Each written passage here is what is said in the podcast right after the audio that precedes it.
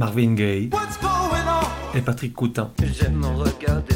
The Blaze et les Sex Pistols.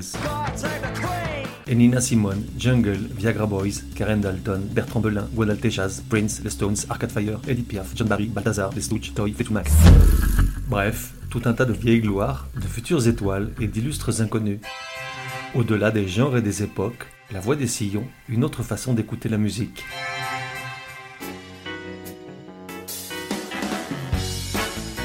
La voix des sillons, numéro 23.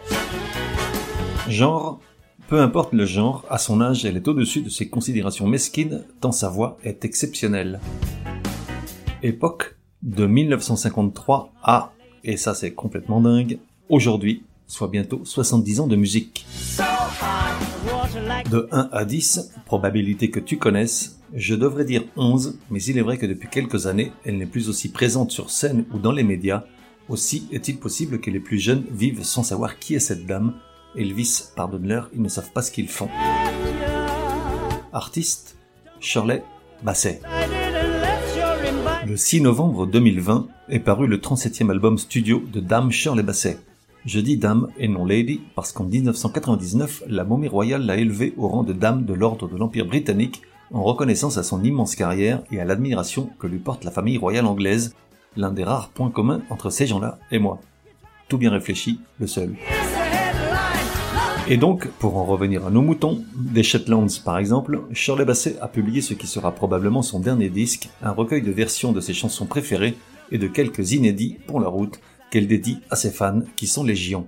Mais ce qui est le plus étonnant dans cette histoire, ce n'est pas tant le chiffre astronomique de 37 albums studio, auxquels il faudrait ajouter les albums live, les 21 compilations, les 19 EP et les 105 singles. Non, ce qui est frappant avant tout, c'est sa voix. À 83 ans, Shirley Bassey a exactement la même voix que lorsqu'elle commençait à se produire dans les pubs de sa ville à l'âge de 14 ans. Écoute-moi cette merveille tirée de ce nouveau disque, Who Wants to Live Forever.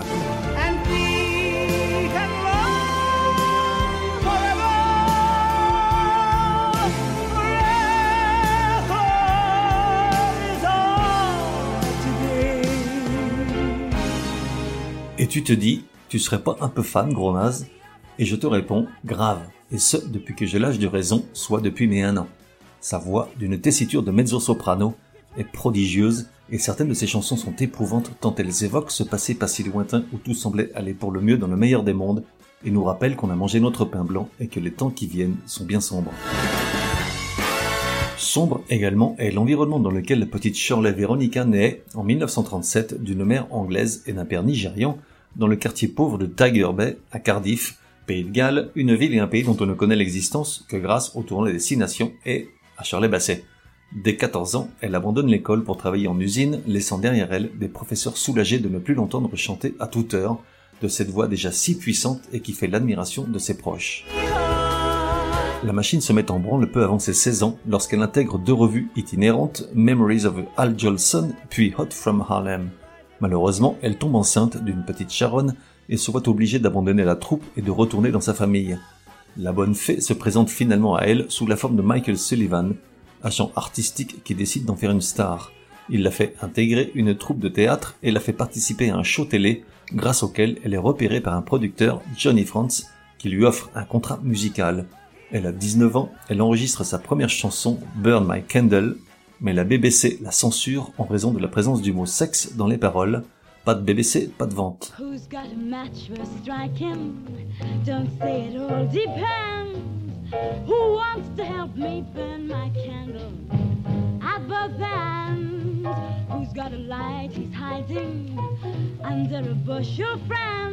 En 1957, elle connaît enfin un premier succès avec Banana Boat, un titre de musique calypso basé sur une chanson traditionnelle jamaïcaine et déjà interprétée deux ans auparavant par Harry Belafonte.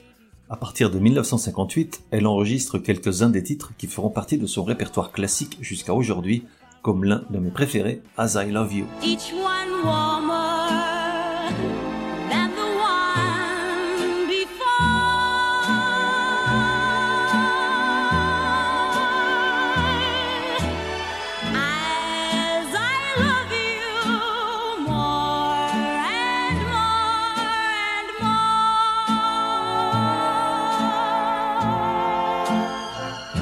Les deux décennies qui suivent sont particulièrement prolifiques. Le monde entier découvre et adopte peu à peu cette bouche immense par laquelle sort cette voix impossible.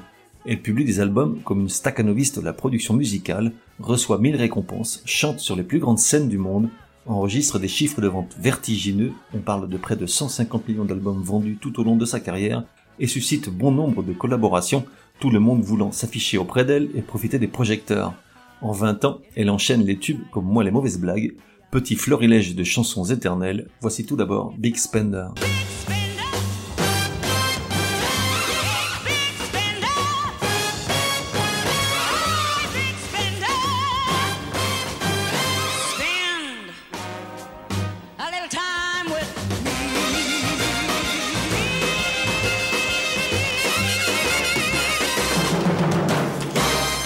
puis I Who Have Nothing. I who have nothing.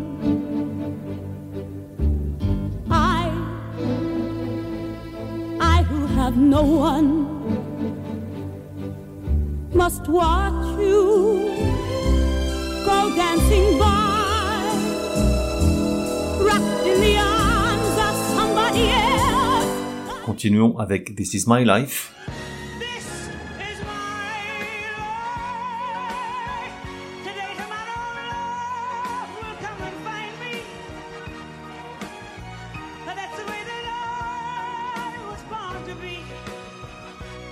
Et ne pouvait manquer à l'appel sa propre version de My Way.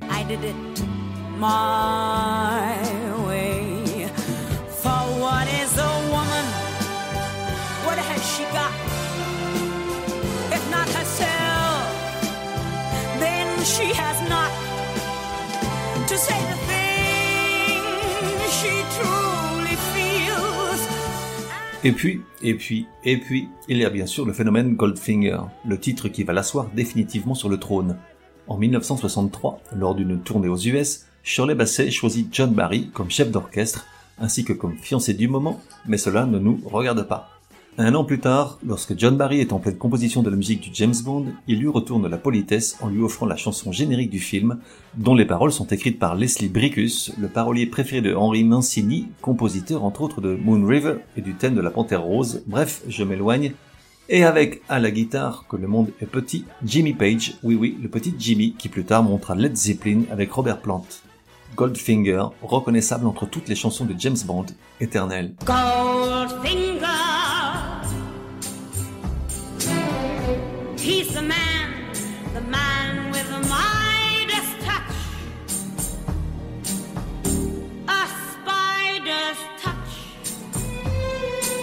Shirley Basset, qui aura accumulé pléthore de superlatifs en 70 ans de scène, est la seule chanteuse à avoir interprété trois musiques de la série 007, Goldfinger, Les Diamants sont éternels et Moonraker.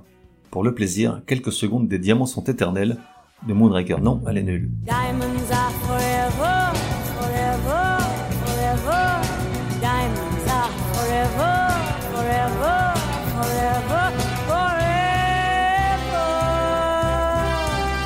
Et tant qu'à parler de superlatifs et de records, il faut savoir, assieds-toi bien, que Shirley Bassey est la seule artiste au monde à avoir placé au moins un album dans le top 40 anglais pendant 7 décennies d'affilée de la science-fiction galloise. Et cette longévité, au-delà de sa voix et des envolées symphoniques qui l'accompagnent et l'élèvent, elle la doit à une surprenante capacité à s'adapter aux nouvelles modes et à évoluer musicalement en collaborant avec des groupes bien loin d'être les plus faciles ou les plus évidents. Mais avant d'aborder deux de ces associations les plus connues, en voici une qui prête à sourire, ça date de 1983, c'est du lourd.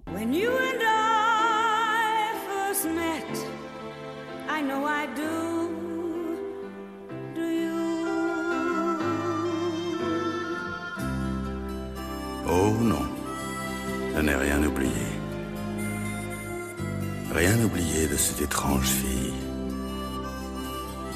qui est venu traverser ma vie et ma ville. Sacré Alain, on dirait l'été indien de Jodassin, au secours. Mais ses collaborations n'ont pas toutes été catastrophiques, loin de là. En 97, elle se colle devant le micro pour interpréter History Repeating, aux côtés des musiciens de Propeller Heads, un duo de big beat composé de deux producteurs et DJ de musique électronique, et ça donne ça.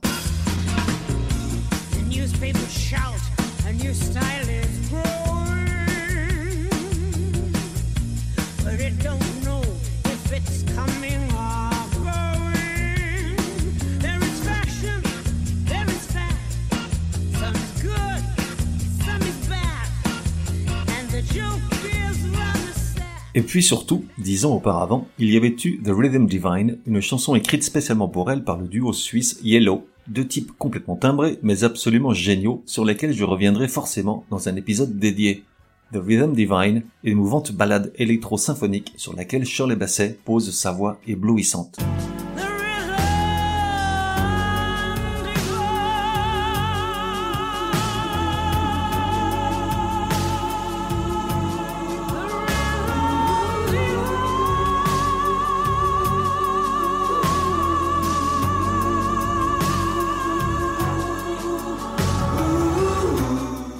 Et voilà, c'est encore fini. Et comme à chaque fois, j'aime à clore un épisode par une chanson de l'artiste que j'aime par-dessus tout. Il ne s'agit pas forcément de celle que tu aurais choisie toi, mais c'est comme ça, et puis c'est comme une récompense. En 2007, la chanteuse du groupe Never the Bride laisse une copie de sa chanson The Living Tree parmi les affaires de sport de Shirley Basset à sa salle de gym à Monaco, avec cette simple note Je sais que cette chanson est pour vous, s'il vous plaît, enregistrez-la. Elle ne se trompait pas, Shirley Basset s'est pris de la chanson et voici la version qu'elle en fit devant le riche public du Royal Albert Hall lors d'un concert de charité la même année. The Living Tree, ce refrain, cette voix, c'est complètement dingue.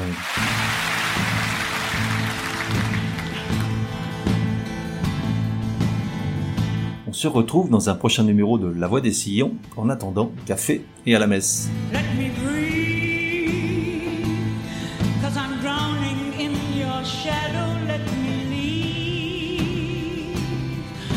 Respect me, do not follow me, believe.